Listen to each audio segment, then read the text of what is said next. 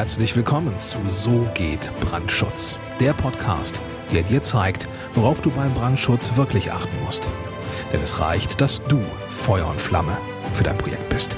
Und hier ist der Mann, der dich vor teuren Schäden bewahren kann, Joachim Müller. Herzlich willkommen zum Podcast So geht Brandschutz. Ich bin Joachim Müller und in dieser Episode berichte ich dir darüber, dass man keine Kleinprojekte unterschätzen sollte. Was ist passiert? Also, wir hatten einen Planungsauftrag, nämlich das Brandschutzkonzept für eine kleine Umbaumaßnahme in einem Gebäude zu erstellen.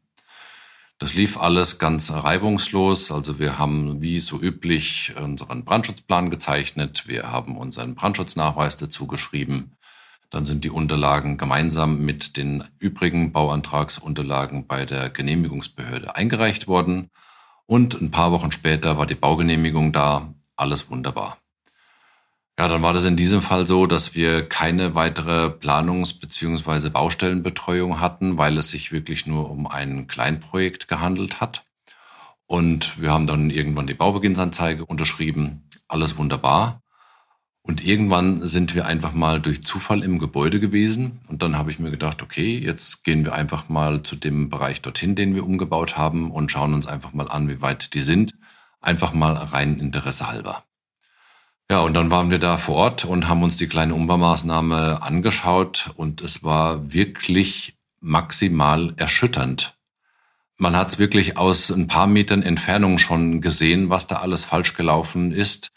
Da waren Brandschutzbekleidungen nicht richtig ausgeführt. Die Brandschutztüren waren noch nicht richtig, waren eigentlich noch gar nicht gesetzt, sondern es war nur die Rohbauöffnung da.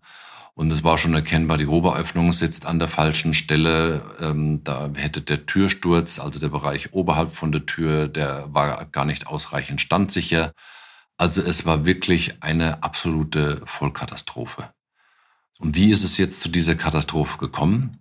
Wir haben dann anschließend natürlich Kontakt mit dem äh, Architekten, beziehungsweise es war noch nicht mal der Architekt, sondern es war der Elektrofachplaner, der an der Stelle die Planung übernommen hatte aufgenommen, haben auch mit dem Bauherrn gesprochen. Und dann hat sich herausgestellt, dass die weitere Planung, also die Ausführungsplanung und die Betreuung der Baustelle gar nicht durch einen Architekten koordiniert wurde. Das heißt, der Bauherr hat dann einfach mit dem Elektrofachplaner und den ausführenden Firmen die Baustelle gestartet und dann hat halt jeder so gemacht für sein Gewerk, wie er der Meinung war, dass es passt. Und es hat eben nichts gepasst. Und wenn man sich jetzt den ganzen Gebäudebereich an der Stelle mal etwas genauer anschaut, dann hat man dann eben festgestellt, es hat bauphysikalisch nicht gepasst. Es hat brandschutztechnisch nicht gepasst. Die ganze Entwässerung hat nicht funktioniert in diesem Gebäudebereich. Und es war wirklich von hinten bis vorne ist wirklich nur Mist passiert. Und das lag meiner Auffassung nach einfach mal wieder daran, dass zum einen der Architekt nicht beauftragt wurde mit der, den weiteren Leistungsphasen, weil man vielleicht gedacht hat, es ist nur ein Kleinprojekt und man braucht es nicht. Und die ausführenden Firmen, die waren auch vollkommen sachunkundig und haben einfach eins zu eins das umgesetzt, was auf dem Plan dargestellt war ohne das irgendwie mal kritisch zu hinterfragen und ohne mal zu überprüfen, ob das, was in dem Genehmigungsplan dargestellt war, auch wirklich vor Ort mit den örtlichen Gegebenheiten wirklich eins zu eins übereinstimmt und dass man das auch wirklich so bauen kann. Und es hat sich eben, wie schon gesagt, gezeigt, dass man es so nicht bauen konnte. Und die ausführende Firma hat es aber trotzdem gemacht. Die haben also keinen Kontakt zum Bauherrn aufgenommen und haben äh, dafür gesorgt, dass, der, dass die Planung abgeändert wurde, sondern die haben einfach so vor sich hingewurstelt und äh, einfach ja absoluten Mist hinterlassen. Ja, jetzt ist natürlich die Schreierei groß, ist vollkommen klar. Äh, jetzt geht's mit den gegenseitigen Schuldzuweisungen los. Ähm, der, der, Architekt sagt, ich war nicht mit den weiteren Leistungsphasen beauftragt. Die ausführende Firma ähm, diskutiert, äh, dass sie ja nur die Planung umgesetzt hat und dass es ja in den Plänen so drin stand. Und der Bauherr steht einfach, steht einfach vor seinem Schaden und weiß nicht mehr vorwärts und rückwärts weil er jetzt ja erstmal einen Architekten finden muss, der die Planung korrigiert.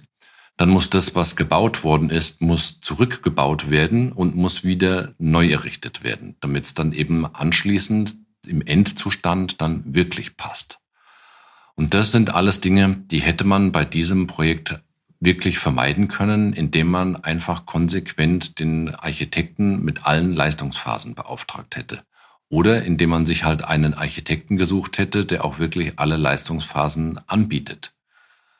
Also du siehst, man kann auch wirklich bei einem absoluten Kleinprojekt dafür sorgen, dass die Anzahl an Fehlern optimal maximiert wird, dass man äh, Terminverzug reinbekommt, dass man mehrfache Planungs- und mehrfache Baukosten als Bauherr zu zahlen hat.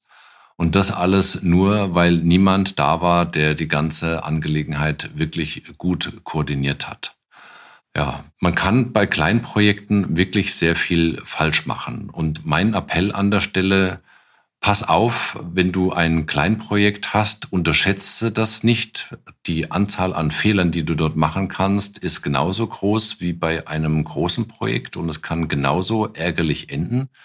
Nämlich so, dass du eben zweimal planen musst als Bauherr, dass du zweimal die Planung bezahlen musst, dass du Stress mit den ausführenden Firmen hast, dass du zweimal bauen musst, äh, nämlich einmal den Fehlversuch, dann den Abbruch des Fehlversuchs und dann einmal die richtige äh, Ausführung. Also hast du im Prinzip drei Phasen und das sind alles Dinge, das hätte man sich einfach ganz locker ersparen können, indem man von vorne bis hinten wirklich gleich die Planung richtig aufgesetzt hätte. Und erschwerend kam bei diesem Projekt noch dazu, weil man gedacht hat, dass es nur ein Kleinprojekt ist, schaltet man nicht von Anfang an einen Architekten ein, sondern man nimmt sich einfach den Elektrofachplaner, weil in dem Fall war das eigentlich ein Raum, der für elektrische Einrichtungen vorgesehen war. Und dann überlässt man die Planung des kompletten Raumes dem Elektrofachplaner dann stellt man irgendwann fest, hoppla, wir brauchen ja noch einen Brandschützer, hoppla, wir brauchen noch einen Architekten. Also stellen wir uns mal schnell eine Truppe zusammen, machen die Leistungsphase eins bis vier, reichen den Bauantrag ein und sorgen für die Genehmigung. Ja, und nach der Genehmigung überlassen wir das Ganze dann der ausführenden Firma, denn die werden schon wissen, was sie tun. Ja, so kann es laufen, so sollte es aber nicht laufen. Also nochmal mein Appell an der Stelle, unterschätze keine Kleinprojekte, sondern nehme Kleinprojekte ernst, plane das Ganze konsequent durch, damit du dir hier bei Kleinprojekten genauso den Stress ersparen kannst für Doppelt- und Fehlplanungen wie eben bei großen Projekten. Und wenn du jetzt sagst, okay, unabhängig ob Großprojekt oder Kleinprojekt, ich will jetzt einfach mit der TOB Brandschutz GmbH zusammenarbeiten, dann geh bei uns auf die Webseite auf www.tub-brandschutz.com. Trag dort deine Daten ein, also sowohl deine Firmendaten, unter denen wir dich erreichen können, als auch die Daten zu deinem Projekt. Und dann gucken wir, ob wir zusammenfinden und ob wir dein Projekt auf das Level anheben wollen von der Planung und von der Ausführung, auf das du es gehoben haben möchtest.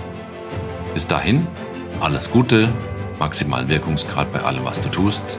Herzliche Grüße, dein Joachim Müller von So geht Brandschutz.